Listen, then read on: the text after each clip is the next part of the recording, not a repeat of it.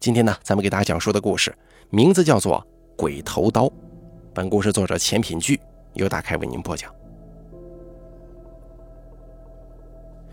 我有个朋友是北京土著，正儿八经的老户人家。喝酒的时候，他曾经给我念叨过一句俚语：“一流戏子，二流推，三流王八，四流龟，五剃头，六擦背，七长八道，九吹灰。”这是古时候的三教九流，堪称五花八门，各有神通。然而，独立于这些营生之外的，还有更为神秘的四小阴门。那么，何为四小阴门呢？用一句话来概括，正是刽子手的鬼头刀，仵作的阴阳眼，扎纸人的采灵翼，二皮匠的缝皮线。刽子手，诸位应该都知道。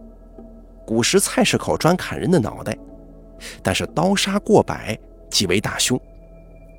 更有民间传言，一口刀只能砍九百九十九刀，多一刀那就是抢阎王爷的差事了，会有大祸临头的。一个人要是干起刽子手的营生，那祖祖辈辈就无法再换行当了，一口刀也要代代相传，不到斩首那天是绝对不能拿出来的。必须得用红布包着，而这个红布也有讲究。包裹鬼头刀的时间一长，经年累月的，自然沾染了许多煞气。即使日后不再用来包刀，也可以拿来辟邪。另外，红布本身就有一些玄而又玄的说法。比方说，北方一些地界的老人，经常会在衣橱的底部放一块红布，上头再放衣物。其目的就是为了镇宅驱祟。至于仵作，可能对这个词儿啊，很多人感到陌生。其实呢，就是验尸官。古时候专门为官府验尸，也背尸敛容的人。他们的行当比较特殊，眼观阴阳，能与鬼通。民间传说，这行当在死人堆里头待的久了，能跟亡魂对话。所以，一般古代志怪小说当中，仵作往往都能帮着断大案。第三，扎纸人的采灵翼，这行啊最有讲究了，也最为神秘。平常基本不见生人，手艺高不高，全看夜里扎的东西它活不活。牛、马、猪、羊，全凭一双手伺候出来。从来没有人知道这行是几时兴起的，但就是这么传遍南北了。且真正把采灵手艺练到极致的高手，扎出来的东西不仅栩栩如生，还能引着故人还魂。最后这一个二皮匠就比较凶残了，他们是专门给死人缝尸的。古人极其尊崇全尸入土这个规矩，一旦缺胳膊少腿儿，这对故去的人来说是大忌，就必须得找二皮匠花大价钱把尸体给补全了。哪怕缺失的部位实在找不到了，也得用其他的东西给它补上。至于用什么东西，咱就不得而知了。那天晚上我听完之后，当场就觉得厉害呀！那大哥一口地地道道的京腔，从头到尾一气呵成。中间说的时候神采飞扬，比之马三爷都不成多让。他见我听得兴起，干脆就顺着话茬问我。兄弟啊，你知道这第一门的鬼头刀有什么特别的讲究吗？我顺着思绪回想，不就是九百九十九刀不能多一刀吗？这还有啥讲究啊？老哥听完我的话，笑了笑，继续说：“这门道啊，都在门里头，外行人看不见。比如千百年传承下来，中间多少代人接手这把刀，难免就会出岔子。”传到谁手里，得砍够九百九十九刀才能封刀。可如果谁多砍了一刀，那就是跟阎王爷抢差事，这个呢就会出事儿。他说到这儿顿了一顿，又压低几分嗓音说：“以前啊，我去过一家胡同里的澡堂子，那地方搁门口就立着一尊两米高的关公铜像，被插三把钱儿。”你猜主人家在玄关前立这么一尊特殊的关二爷，为的是镇什么呀？我一听这话，再联想起他说的刽子手的鬼头刀，心中立马一震。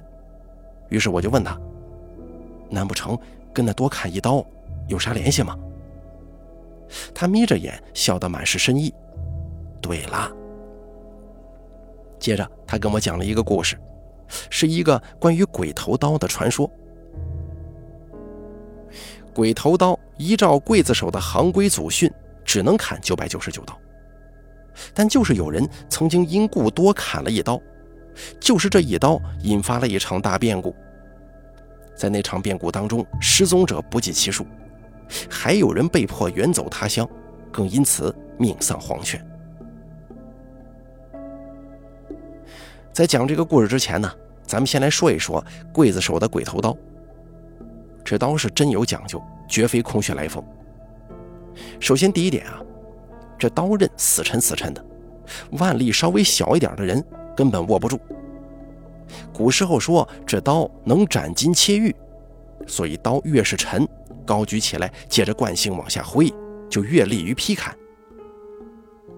再来就是刀把上的鬼头，讲究一个栩栩如生的雕刻手艺，而鬼头的出处也是有讲究的。不能随随便便找个面目狰狞的神话鬼怪就给他刻上去，万一不对路子，杀头的时候可就镇不住啊。所以这鬼头刀大概有两部分最为重要，一个是刀柄，一个是刀刃。有朋友可能就要问了，你这不说废话呢吗？谁家的刀不是这两部分呢？没刀柄，光有刀刃你也握不住啊；有刀柄没刀刃，你也没法用嘛。哎，这您就有所不知了。除了这两样以外啊，还有第三样经常被人忽略的，正是鬼头刀上的雕纹。比如雕刻的鬼头，有雕夜叉的，有雕修罗的，当然最厉害的还要数十殿阎罗。言归正传，咱们这个故事啊，还得从晚清开始说。那年月兵荒马乱，先是洋人进了紫禁城。端了慈禧老太后的窝，又赶跑了一堆啃皇粮的，拖家带口跟着慈禧跑到西安。虽然这一堆人浩浩荡荡，逃得很狼狈，看似整个清朝皇室都乱了套，可某些特殊行当里的人是照样没闲着，因为压根儿就闲不住嘛。那个时候，北方有一个姓唐的行家，家里往上数八辈儿。一直数到明朝嘉靖年间都是刽子手，姑且啊叫他老唐吧。平日里无头可杀，干脆就卖力气为生，给人出苦力赚几个辛苦钱，糊糊弄弄的倒也饿不死。后来出了一些乱子，老唐的祖传营生又有了用武之地，频繁的被叫到菜市口手起刀落。他打从接过家传的鬼头刀之后，就一直记着数呢，生怕哪天一不留神，再坏了祖师爷的规矩。也就是刀杀过百即为大凶，不能过千，否则就是跟阎王爷抢差事，准会出事。当然，这些都是封建迷信了，现在看来呀，也就算是民间传说。不过那个时候的老百姓认知有限，再加上信息流通的也慢。所以发生在老唐身上的一件怪事儿，就越传越邪乎。而这件怪事儿啊，正是有一回盗匪猖獗，老唐挂在西门楼上的鬼头刀，光天化日，朗朗乾坤，竟毫无征兆的不见了。老唐当时那个着急呀，顶着大太阳，脑门上直冒冷汗。身边看笑话的、好奇的、问这问那，什么人都有。但是没有人比他自己更清楚了，刀丢了意味着什么。往常的时候，这把刀一直悬在西城楼上，正对着太阳升起的东边，整个白天都有阳光照射，这算是行当里的规矩。而且这把刀啊是用来杀头的利器，又不是用来砍瓜切菜，平常除了老唐之外，根本就没有人敢碰。可就那个档口，这把刀的的确确从老唐眼皮子底下不见踪影了。急坏的老唐在城里寻了一整天，又趁夜找了几个跑江湖的朋友帮忙，四处打听这把鬼头刀的下落。可那个时候正值乱世，很多盗匪才不管刀是干嘛的，只要你让他们觉得这玩意儿是宝贝，就算挖地三尺也得给你倒腾出来，左右一倒手就能换不少银子。再加上老唐那把家传鬼头刀的确有些年头了，内行看门道，外行也能些许看出一些蹊跷，懂的人自然是明白这鬼头刀碰不得。可是那些个盗匪个个都是见财眼开的主，瞅一眼就知道，哎，有年头的宝贝了。所以老唐更确信，这回丢刀应该是被不懂行或者说是道行浅的盗匪给顺走了。就这么心急火燎的找啊找的，老唐终于得到一些捕风捉影的消息，说城南起先有一帮偷鸡摸狗的小孩别看才十五六岁，往跟前窜，为了混口饭吃，天不怕地不怕，是逮谁偷谁呀！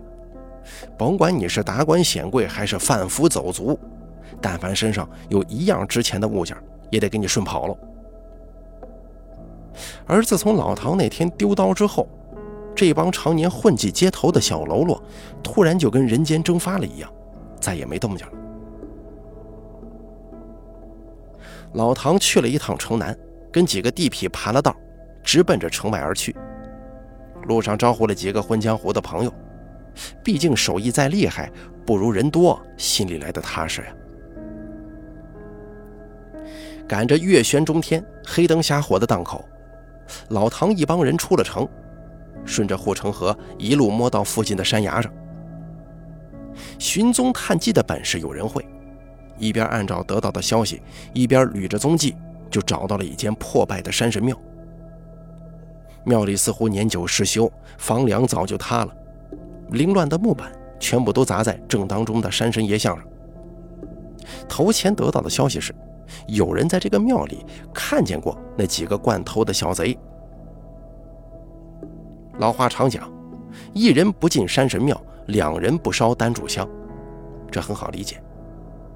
以前的治安环境比较差，打家劫舍的、占山为王的，都爱半道上找一个山神庙猫起来，专盯路过的那些倒霉蛋子。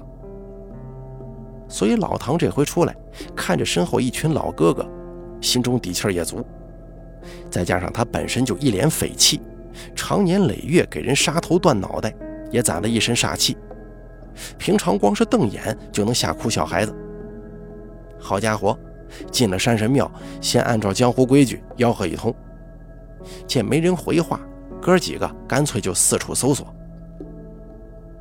结果那天晚上找前找后，都快把那座山神庙给翻个底朝天了，愣是半个鬼影子都没有。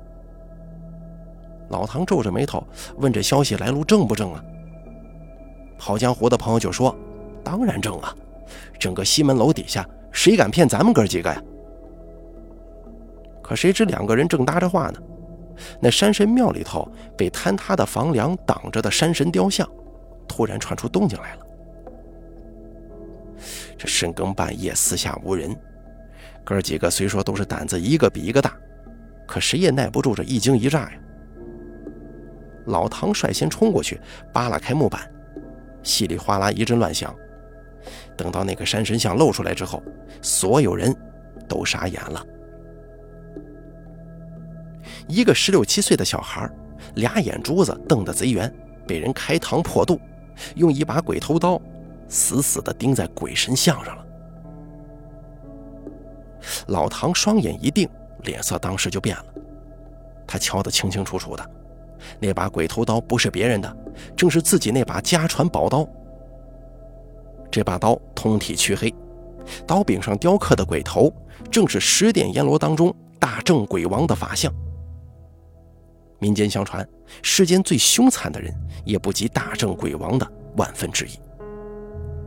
而那个被开膛破肚的倒霉孩子，整个脖子处的血肉几乎全断了，半拉脑袋朝下耷了，还滴答滴答的流着血水，借着幽幽的天光，瞅着特别瘆人。老唐赶紧上手把这倒霉孩子抱了下来，费劲抽出刀之后，用地上的杂草胡乱抹干净，又确认了一遍刀身上的纹格，这才感到些许踏实。其实这个也不算踏实了，毕竟身边还有一个被开膛破肚的倒霉孩子嘛。可是就在这个节骨眼上，有人突然惊吼道：“不好，这儿还有一个呢！”老唐猛地心中一沉，三步并作两步跑过去。果不其然，在那山神像破开的石肚子里头，满满当当的堆满了死人，个个都被刀刃断了脖子。老唐看见这幅骇人的景象，脑子里轰的一声就炸了。他只觉得有些站不稳了，身旁的人赶紧扶住他。只听老唐颤抖着声音问：“诸位老哥哥，帮兄弟数数。”有人听见话，都知道老唐这行当里头有规矩，立马就数了起来：“一、二、三，哎，七个，一共七个。”整整七具尸体，以各种惨绝人寰的姿势，被人硬塞进山神像的肚子里了。老唐听完旁人查出的数字，脸色煞白，右手脱力，那口黢黑黢黑的鬼头刀咣当一声砸在地上，惊得众人心头都是一凛。回去的路上，老唐一句话都没说。那帮小贼的尸体，他托人花了些银子给妥当处理了。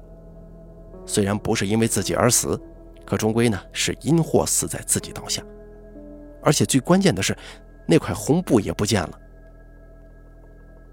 他心里清楚，被这鬼头刀无端砍死，按照行里来说是无法还魂的，也就是头七那一天走不过鬼门关，往后不管千年万年，就始终在荒野里飘着，落得一个孤魂野鬼的下场。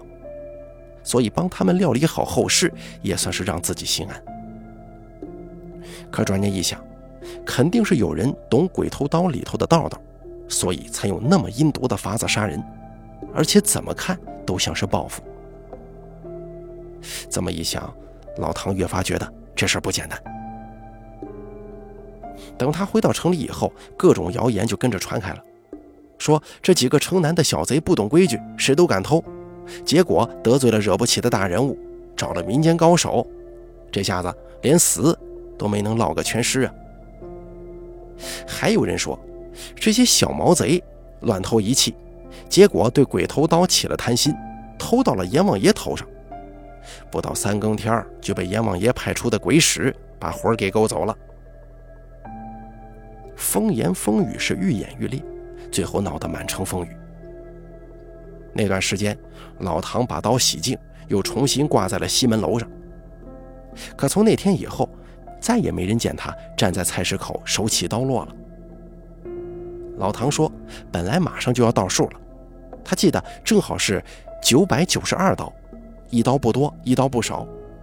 再砍七颗脑袋，这把鬼头刀就能封金挂印。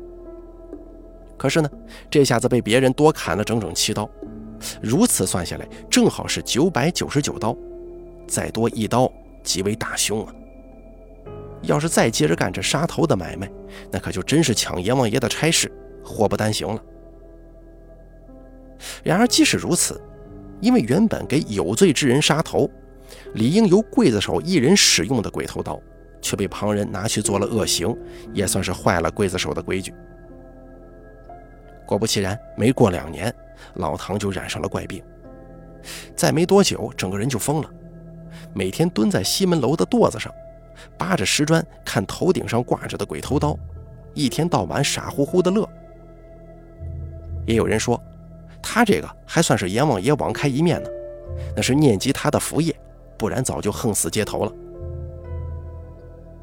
从那以后，疯癫的老唐再也没摸过那把鬼头刀。连城里的老百姓也逐渐淡忘了。直到后来日本鬼子进城，搜刮的时候又让这把刀重见天日，因而惊起一段令人毛骨悚然的大变故。这个变故说来很大，原因是战争打响以后，豪杰并起的江湖当中突然传出风声。有人说，鬼头刀上的纹路从某个特殊的角度看去，其实是一张地图。这张地图指引向一座前清时期的大墓，其中陪葬的财宝价值连城。这消息一出啊，很快惹得满城风雨。早年间没落的四小阴门也纷纷伺机而动，为找到老唐的鬼头刀，门派与门派之间大打出手，甚至酿造了一起又一起惨烈的血案。然而就在此时，年迈的老唐却突然失去了踪迹，没有人知道他究竟去了哪儿。几乎是一夜之间，疯子一般的老唐就连同那把鬼头刀消失得无影无踪。隔壁的邻居再也没有见到整日只会傻笑的老唐。直到日本人大扫荡的时候，冲进了老唐的小院，在屋里的地板下面发现了一条长长的地道。狡猾的日本人并没有直接进入，而是抓了几个当地的壮丁，让他们先行探路。结果一连几天，这些人都再也没回来。隔了一段时日，兴许是日本人坐不住了，每天都会派遣工兵下去地道。可令人惊奇的是，他们也是只进不出。随着进去的日本兵越来越多，城中的传言也是愈演愈烈。有人说，小日本肯定是按照鬼头刀上的地图找到了那座大墓，搜刮了无数财宝。也有人说，是地道下面有一座宫殿，怎奈机关重重，不知深浅的日本兵都被机关箭矢射成了刺猬。至于具体情况怎么样，没有人能说出个究竟来。再后来，战争接近尾声，日本兵逃的逃，死的死，失去了对老唐家宅的控制。有好事者就摸进了老唐家里，可谁知当场就傻眼了。从外面看，老唐的小院破败不堪；然而进入以后才知道，这是日本鬼子为了掩人耳目用的障眼法。曾经简陋的房屋内部摇身一变，成了一个极其现代化的指挥所，里面有最先进的通风设施，还有发电机以及各种勘探仪器。长长的电线一直通进地道深处，看不见一丝尽头。一伙盗墓贼得了信儿之后啊，当天夜里就带着工具进入地道，还有一些忍不住好奇心驱使的百姓也随之鱼贯而入。可令人匪夷所思的是，他们全部都悄无声息地失去了踪迹，没有一个人出来过。很快，老唐的小院就成了人人谈之色变的禁地。小孩哭闹，大人们都会用“再哭就把你扔进老唐家的地洞里”类似的话语吓唬孩子。直到一天深夜，荒废很久的小院突然传出了一声又一声凄惨的哭嚎。百姓们闻风而动，以为是之前被小日本强行派进地道的人们终于逃出升天了。于是大家伙纷纷举着火把围在老唐的院门口，可是没有一个人敢靠近。人群正在交头接耳，被火光照亮的院里头，竟然出现了一道明晃晃的人影。他好像正从地道里缓缓地爬出。领头的几个人仗着胆子大，挪着步子上前查看，结果凑近以后，却差点把他们给吓个半死。只见满脸血污、浑身褴褛的老唐，提着一把通体血红的鬼头刀，站在众人面前。他微微地勾起嘴角，露出了十分古怪的微笑，像极了刀柄上笑容阴森的鬼头。然后，老唐一言不发，仰面朝天，硕大的一轮明月照耀着他骨瘦如柴的面颊。这一刻，老唐紧闭双眼，直挺挺地倒在了地上。咣当一声，他手中的鬼头刀也随之掉落地面，却碎成了两截。从刀刃的缝隙处缓缓流出一股又一股刺目的鲜血，顺着斜坡蜿蜒如蛇一般，最终流淌进了深邃的地道。面前数人借着微弱的火光，这才看清。原来那地道靠近入口的地方，堆满了破损的日本军服与森森白骨。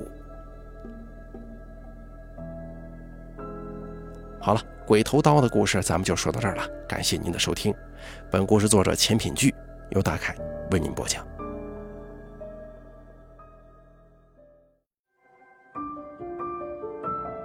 本期故事演播完毕。